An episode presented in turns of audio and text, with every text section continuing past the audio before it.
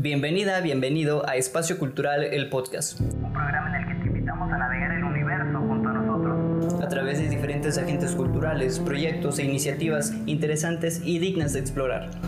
Ábrete el cinturón porque estamos a punto de aterrizar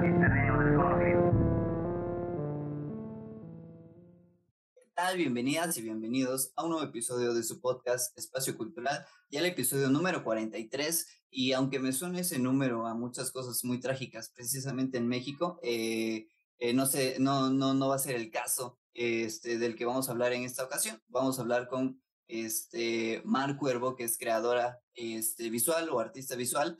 Eh, Mar, ¿cómo te encuentras en esta ocasión? Muchísimas gracias por la invitación a participar. Perfectísimo. Este, Mar, me gustaría comenzar contigo, como con todas este, las personas y los creadores, creadoras que, que vienen al programa, con, con, la pregunta de cómo es este, que terminas acercándote o empiezas a acercarte al arte, ¿no? Porque me parece que también estabas, eh, antes del arte visual, me parece que había algo de danza y me parece que tal vez habían algunas otras cosas. Entonces, compártenos un poquito de, de, de cómo empezó esta, esta, este acercamiento al arte.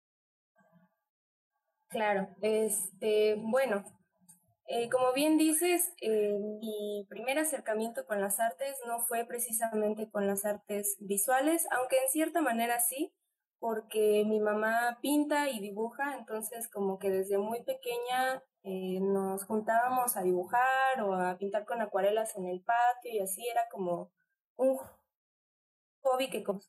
Pero como tal a practicar, mi primer acercamiento fue a los siete años, eh, entré a, danza clásica, bailo desde entonces, eh, y alrededor de los 15, 16 yo empecé a tener esta idea de vivir, porque leía muchísimo, ¿no? Entonces, eh, mm, ese era mi plan inicial, como que dedicarme a la escritura, a las novelas y así.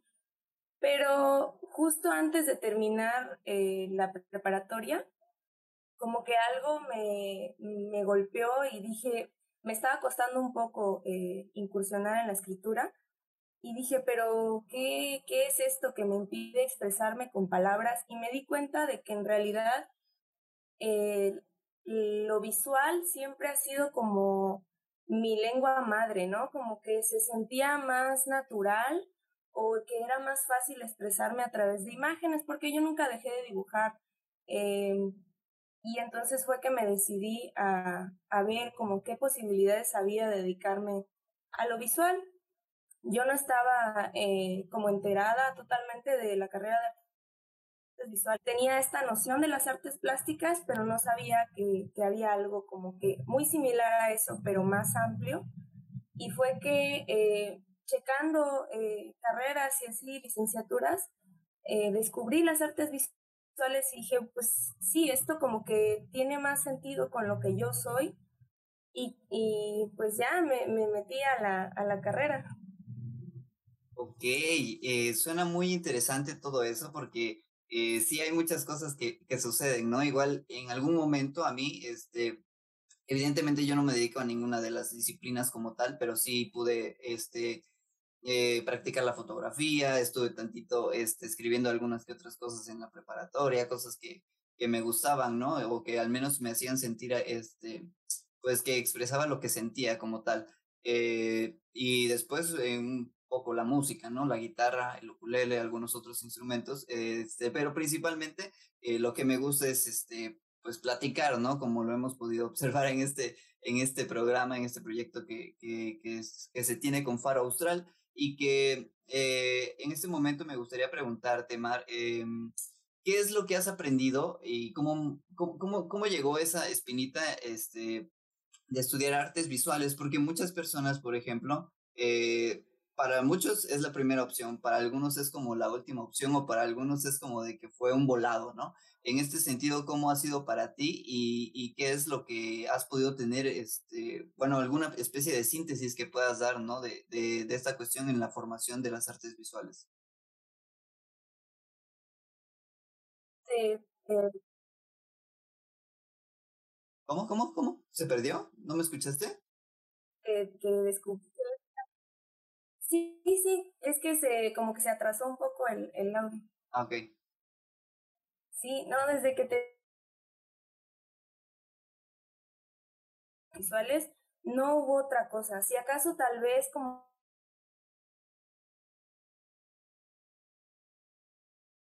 que cosa. Entonces eh, me fui directo.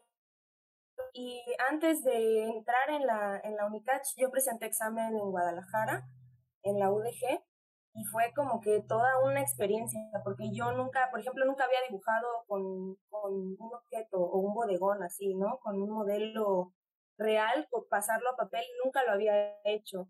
Sí dibujaba, pero siempre han sido como cosas que salen de mis ideas, de mi mente, no tenía como referencias eh, presentes, ¿no? Entonces, todo el proceso de hacer examen de arte fue una cosa nuevísima para mí y siento que es lo que me, me hizo estar segura de que quería estudiar artes visuales porque dije, o sea, yo estaba encantada con todo lo que estaba eh, ocurriendo, ¿no? Era como que un mundo nuevo y entré súper emocionada a la carrera. De, eh, y pues sí, a lo largo de, de mi recorrido por la facultad, eh, altos y bajos, ¿no? Como todo, algunas desilusiones, pero pues eso creo que a todos les pasa en su proceso de, de descubrirse como profesionales de lo que sea que se dediquen.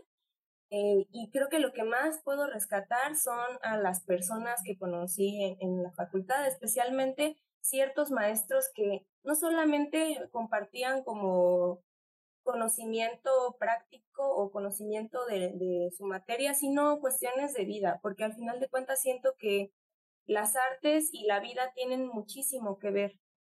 Entonces, pues sí, eh, eh, así fue como, como me fui desarrollando en la carrera. Fue todo prueba de prueba y error. Porque a pesar de que yo siempre dibujé y todo, por ejemplo, al entrar en la carrera yo jamás había pintado en bastidor y fue de directo, ¡pum!, hagan un cuadro de 80 por 60, así como de, ¿cómo crees? Jamás lo había hecho, pero sí, o sea, lo bueno es que mi aprendizaje siempre ha sido muy práctico, o sea, yo necesito hacer las cosas para entenderlas y, sí, fui, fui adquiriendo como no solo el conocimiento, sino como esta eh, inquietud de explorar otras cosas que no fueran solamente la pintura sino eh, en el proceso descubrí también mi amor por la escultura. A mí me encanta esculpir y jamás lo había hecho. También fue una cosa, fue un descubrimiento muy bonito. Eh, entonces sí, yo creo que como todo, pues es un proceso no solamente de irse descubriendo como artista, sino también como persona. Genial, qué respuesta tan eh, interesante y que me encanta porque ahorita me, me acordé de, esto que, que, que, está pasando, que nos pasó en, en, su momento, principalmente hace dos años, este, que fue las clases en línea, ¿no? Tener que, que, retirarnos de, de, las escuelas, de, de, esta cuestión presencial, este, de trabajar, por ejemplo, en, en, los talleres y decirle al, al, docente o a quien nos esté, este, pues vaya ayudando, ¿no? Eh, ayudando, este, oiga, profe, este, está bien así como lo estoy haciendo o alguna observación durante el proceso, ¿no? Porque no, no fue lo mismo estudiar artes visuales este, como tal. Y a pesar de que a mí, por ejemplo, me, estudió, me tocó estudiar gestión eh, los últimos dos semestres, que fue una cuestión un poquito más amable, más amena, porque pues ya me tocaban que dos materias cada semestre, entonces era más, más amable para mí. A mí, a mí por ejemplo, la, la pandemia, el cierre de mi carrera fue como genial eh, pues, genial porque pude hacer estas cosas. Ahorita este, me quedé con,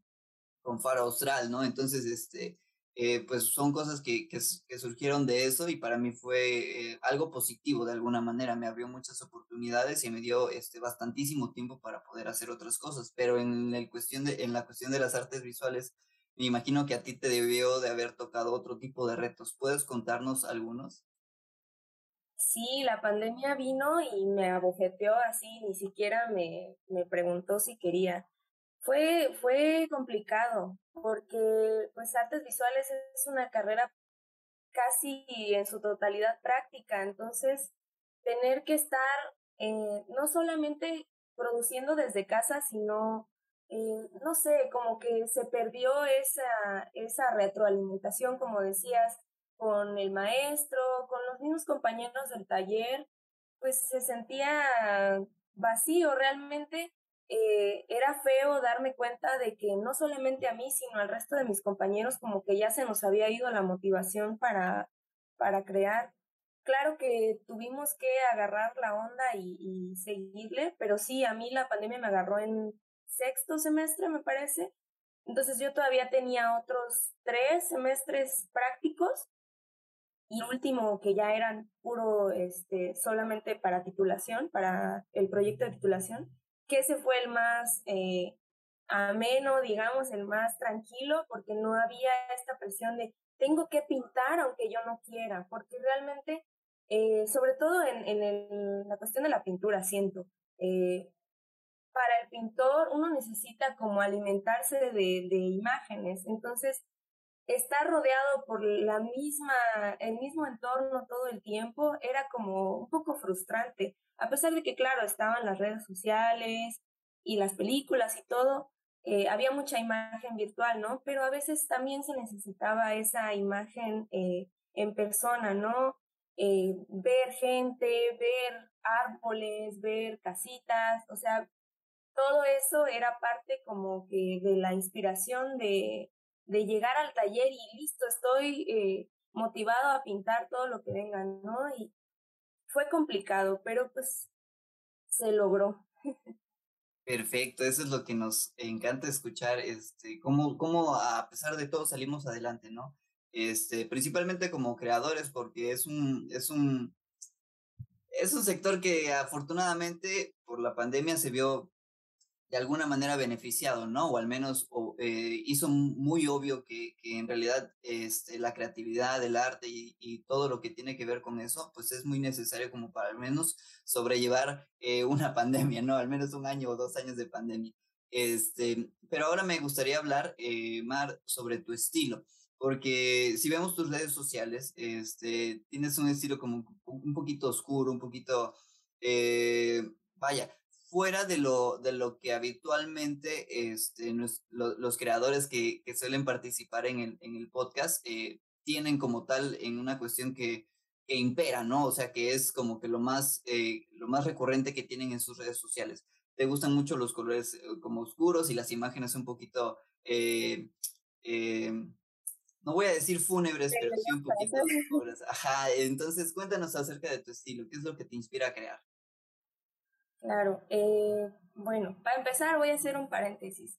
Las redes sociales son mi gran enemigo, porque yo soy una gran consumidora de redes sociales, pero me cuesta muchísimo eh, ser creadora de contenido. Es muy extraño para mí, no sé, como que algo no me deja compartir bien eh, las cosas, a pesar de que yo haga, eh, no sé, unos 10 dibujos, de esos 10 dibujos, como dos ven la luz de Instagram, de ahí no consigo, pero estoy trabajando en ello. Y lo que decías de, de mi arte siendo un poquito oscuro, pues eh, tiene mucho que ver con las cosas que a mí me gustan. Yo, mi inspiración son, son que me gustan, empezando desde la música y terminando en que tengo un amor muy grande por mis gatos, ¿no? O sea, así de grande es el espectro todas las cosas que yo siento tienen mucho que ver con, con lo que yo hago. Entonces, tristemente, soy una persona como muy melancólica, muy... Eh, me gusta llorar, dijeran por ahí. Este, entonces sí, hay un, un cierta aura de melancolía y de tristeza en las cosas que yo hago, porque así es como me siento eh, normalmente, ¿no? Y esto no es un decir, ay, no, pobrecita, le pasan cosas muy feas, ¿no? Pero es eh, saber eh, tomar esto que siento y transformarlo en algo diferente, en algo que no solamente me sirva a mí como para liberarme de las cosas que, que traigo encima, sino también para comunicarme con otros que se pueden sentir igual que yo. Y hablando de como referentes eh, tal cual, pues mi, una de las cosas que más me gustan son eh, los vampiros, todo lo que tenga que ver con vampiros, a mí me encanta y se ve mucho en lo que hago, creo. Entonces, pues sí, tiene, tiene mucho que ver con cuestiones de la muerte y la no muerte, porque los vampiros son muertos vivientes, y también con la cultura gótica, porque eh, tengo mucha influencia de la cultura gótica porque me gusta mucho, es algo que es un gusto que desde chiquita, de hecho, eh, traigo, tanto en la literatura como en la música, como en el cine. De hecho, tengo acá uno de mis, de mis cosas favoritas para dibujar. Es un libro como de moda gótica, que de verdad, cuando no sé ni qué hacer, ni qué eh, dibujar o lo que sea, de que lo abro y de ahí saco mi inspiración. Yo soy una persona que seguía mucho de imágenes, no para copiarlas, sino como para tomar eh, la esencia de... Entonces, ¡ay, mi gato!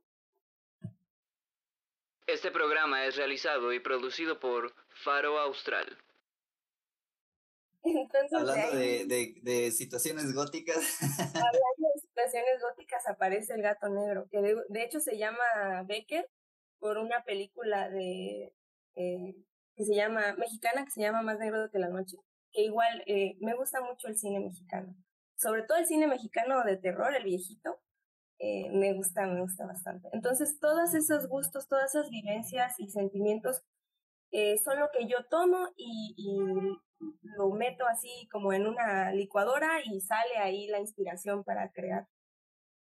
Genial, este, pues ahora Mar, ya que nos comentaste y que nos explicaste muy bien eh, esta cuestión de lo que te inspira, este, desde que tú me dijiste, hablemos de, de este proyecto que, que, se, que lo titulaste eh, Obituario Inconcluso, eh, pues ya me daba a mí un, un, un parteaguas, ¿no? Como una pauta o al menos un, un, no prejuicio, pero sí como, este, se me olvidó la palabra, pero como un punto de partida para imaginarme lo que, lo que podría ser, ¿no? Para, para empezar, Obituario, pues es como una cuestión de una lista de, de, de, de personas este, fallecidas o muertas, ¿no? Entonces, eh, ya, ya me da a, a, a pensar qué, qué, tipo de imágenes podríamos tener, además de que ya nos compartes cómo es el estilo, pero cuéntanos mm, eh, cómo, cómo, cómo nació este proyecto, cuál es la intención de este proyecto, y, este, y pues nada, síguenos contando acerca de esto.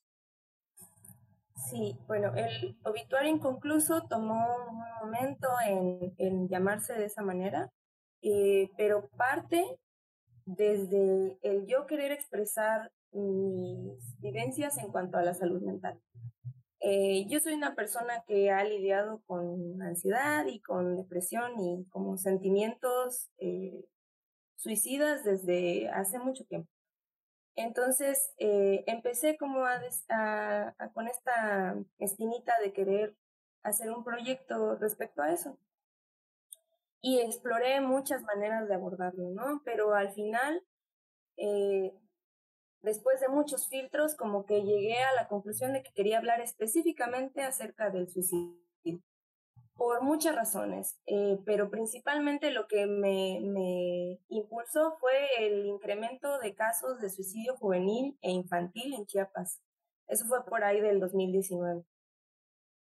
Se disparó la cifra cañón, sobre todo con la pandemia, porque habían muchísimos niños y adolescentes que no tenían como este ambiente, digamos, eh, favorable en casa.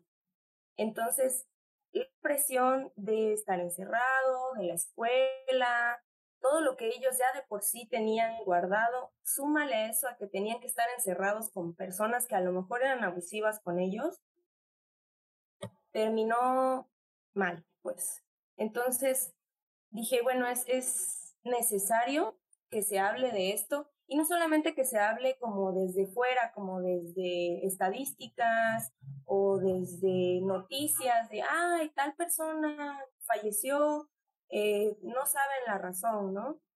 Sino desde alguien que no solo lo ha como experimentado, sino que eh, además ha sobrevivido a ello, ¿no? Esa, eh, y en más de una ocasión. Me ha tocado estar eh, presente en, en, alrededor del suicidio, tanto como espectadora como acompañando a alguien que tiene esta pulsión o siendo yo misma la persona que está luchando contra este sentimiento. De ahí viene, ¿no? Esta, esta idea de, de hacer un proyecto alrededor del suicidio y es obituario inconcluso porque pudo haber estado mi nombre en la lista de personas que perdieron la lucha, pero no lo está. Y quiero hacer algo con ello, ¿no? O sea, no me, no me quiero quedar con el simple hecho de, ah, sí, lo logré, estoy aquí, porque tampoco es así, es una lucha constante, es un levantarte todos los días y para empezar tener la voluntad de levantarte.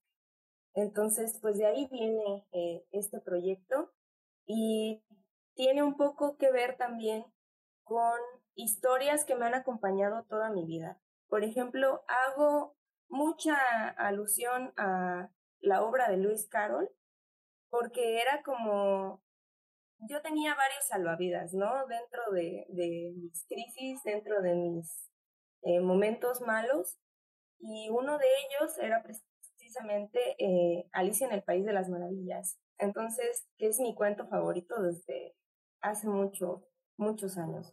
Entonces, eh, Alicia no solamente es un cuento infantil, habla mucho acerca de el viaje de una persona joven, una persona que aparentemente no tiene eh, claro lo que está buscando o lo que eh, quiere y se termina perdiendo en sus pensamientos, ¿no? Entonces, siento que eso es como muy parecido a lo que es tener una crisis de si quieres seguir viviendo la vida o no. Y ahí, ¿no? Entonces, eh, hay mucho de eso, hay mucho acerca de eh, mi relación con mis gatos y de cómo eh, a, a, veces son como mis salvadores, ¿no? Tener esta, esta responsabilidad de no, no me puedo ir porque mis gatitos eh, me están esperando en casa y cosas del estilo.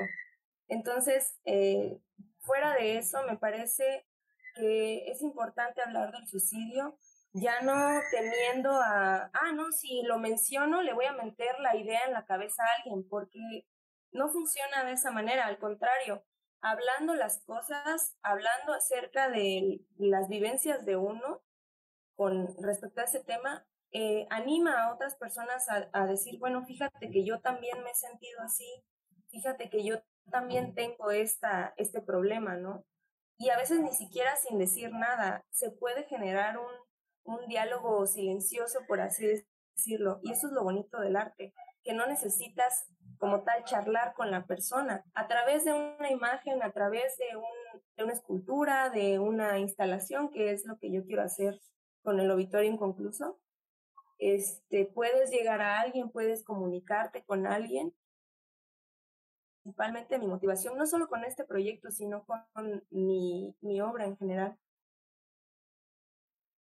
Genial, este, muy interesante todo lo que compartes y agradezco todo lo que lo que mencionas porque tiene que porque tú sabes que tiene que ver con tu proyecto, ¿no? Y tan personal lo tomas, este, que pues hasta eh, procuras contar tus propias experiencias, ¿no? Este, y grandísimo, gran, grandísimo el, el, acto que haces al compartirlo en este podcast, eh, porque precisamente no me lo esperaba, eh, pero este, al final de cuentas es algo que sí, como tú dices, hay que hablarlo, hay que mencionarlo, porque nunca sabemos este, si nuestro amigo, nuestro hermano, nuestro papá, nuestra mamá en algún momento lo pensó y ha sobrevivido y nunca lo contó. Este, y pues uno nunca sabe, ¿no? Una, una persona nunca sabe qué tan cerca está de, de, del suicidio y también de la muerte, ¿no? Al final de cuentas uno nunca sabe cuándo, cuándo es el día, ¿no? Y a menos que lo decidan, ¿no? Y cuando lo deciden, pues al final de cuentas termina siendo sorpresivo para las demás personas, porque nunca se lo imaginaron o nunca llegaron a creer que, que iba a poder ser capaz esta persona de hacerlo, ¿no?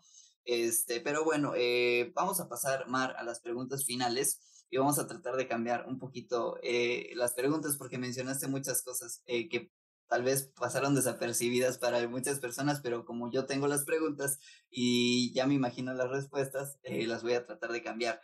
Este, esta no, tu color favorito. Mi color favorito, el azul, pero si quiero ser muy así específica, el azul que le llaman petróleo, es como un azul muy oscuro, tirando a verdoso. Ok, genial. Este, la, el siguiente iba a ser tu animal favorito, pero me imagino que han de ser los gatos. Entonces, el animal que menos te gusta. El animal que menos me gusta, el humano. ok. Este, tu música preferida. Bueno, escucho de todo. Y cuando digo de todo, no, ay, este, rock y cumbias. No, de verdad, me gusta mucho la música. Pero si tuviera que decir como mi música favorita sería toda la música que me haga sentir un dolor en el pecho, que sienta yo así eh, intenso lo que estoy escuchando. Esa es mi música favorita. Ok, genial, muy interesante. Este, el siguiente punto es tu primera obra. ¿Recuerdas cuál fue? Uy, mi primera obra. O bueno, la que consideres tu primera obra. Sí, yo creo que, y de hecho creo que la tengo por acá, pero no, no la voy a mucho. Este, pero es un autorretrato eh, que hice creo que en la secundaria, tal vez. O sea, que es la que yo digo, sí, esto es, soy yo, es algo que yo creé de mi mente, no es nada más como un dibujillo ahí para pasar el rato. Y es un autorretrato mío precisamente rodeada de cuervos. Ok, genial, muy interesante. Este, el siguiente punto es un espacio libre, eh, de alguna manera, para que tú puedas eh, vaya, hacer una invitación, hacer una recomendación acerca de un tema, de algo que te sucedió, de algo que quieras compartir, de algo que se nos olvidó posiblemente preguntarte. Este espacio es más bien libre para lo que quieras comentar en este momento. Claro, este, creo que quiero decir algo que tiene que ver con lo que mencionaste cuando terminé de hablar de mi proyecto. Es que dijiste que me importa tanto que me involucro y que cuento como mis propias vivencias. Y eso es algo que para mí es muy importante. Todo lo que yo eh, haga, artísticamente hablando, tiene que tener relación con lo que yo vivo.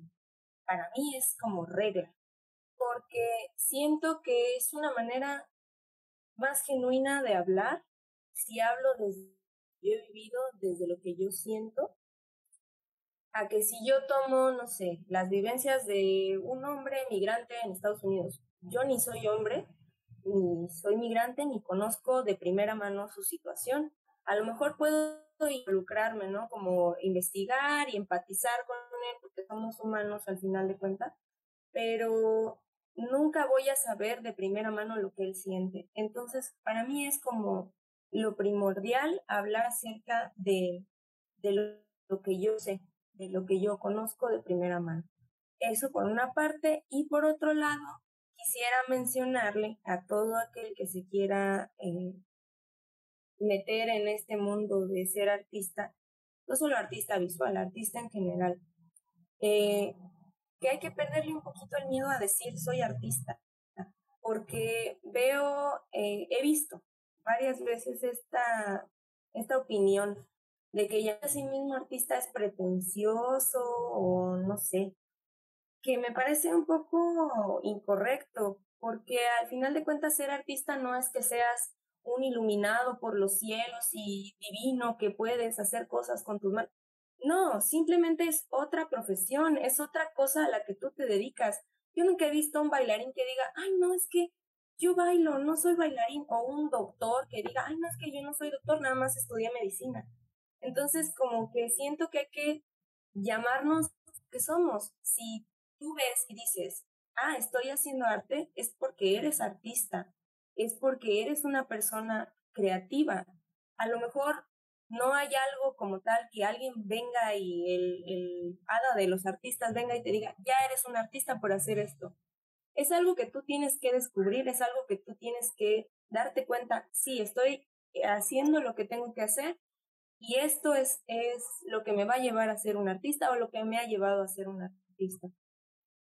Y como último punto, creo que todos los artistas deberíamos estar involucrados en por lo menos más de una disciplina, ¿no? Eh, hay que ser más multidisciplinares porque a veces eh, como que nos quedamos metidos en la pintura o nos quedamos metidos en el dibujo y no, hay que explorar todas las posibilidades de las artes. Afortunadamente, eh, el arte contemporáneo es muy vasto y a pesar de que es como criticado, como que hay mucha gente que vive en la edad de piedra que dice que no, el performance no es arte o no, eh, tal cosa no es arte.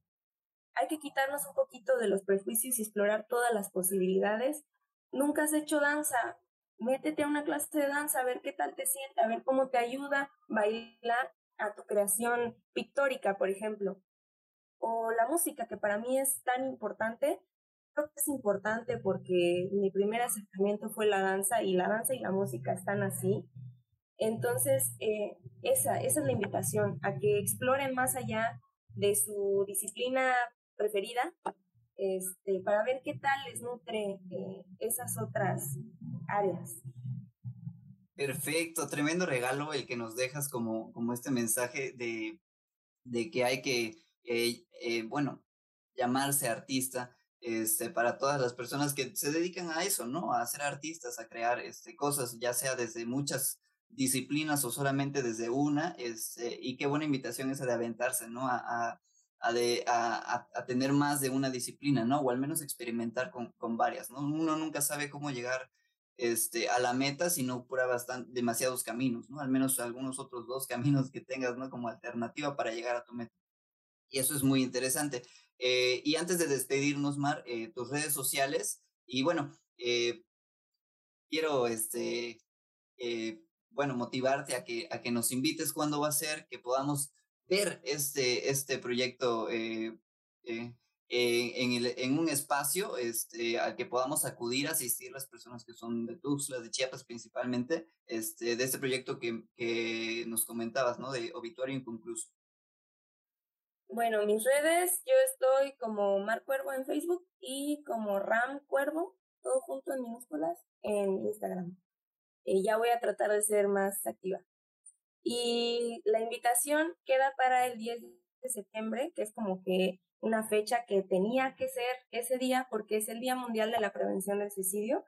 Entonces, eh, todavía voy a, a, publicar el cartel, pero desde ya quedan invitados para el 10 de septiembre. Va a ser en el Hostal Casa Seferina. Entonces, más detalles en mi Instagram próximamente. Muchas gracias. Perfectísimo, Mar. Este, gracias por mencionar que es el hostal eh, Casa Seferina donde va a ser eh, el espacio que va a albergar tu obra, porque principalmente eh, nos recuerda muchas cosas, ¿no? Ahí fueron los primeros cuatro capítulos de este podcast donde se crearon, entonces, pues vamos a procurar estar presentes durante ese día. Tal vez para mí precisamente se me haga una fecha difícil, porque no sé si vaya a estar en Tuxtla, pero principalmente vamos a, a buscar estar presentes de alguna manera este, y conocer las obras y tratar de, de, compartirlas, ¿no? De, desde otro punto de vista más allá de, de, esto. Y bueno, eh, nada, muchísimas gracias, Mar, por, por, por, por, por contarnos todo lo que nos contaste, por estar en el podcast y muchísimas gracias a todas las personas que nos ven o que nos escuchan, ya sea desde Spotify o desde cualquier plataforma que, que escuchen podcast o que los vean. Y bueno, nos vemos en una próxima ocasión. Hasta luego. Gracias. và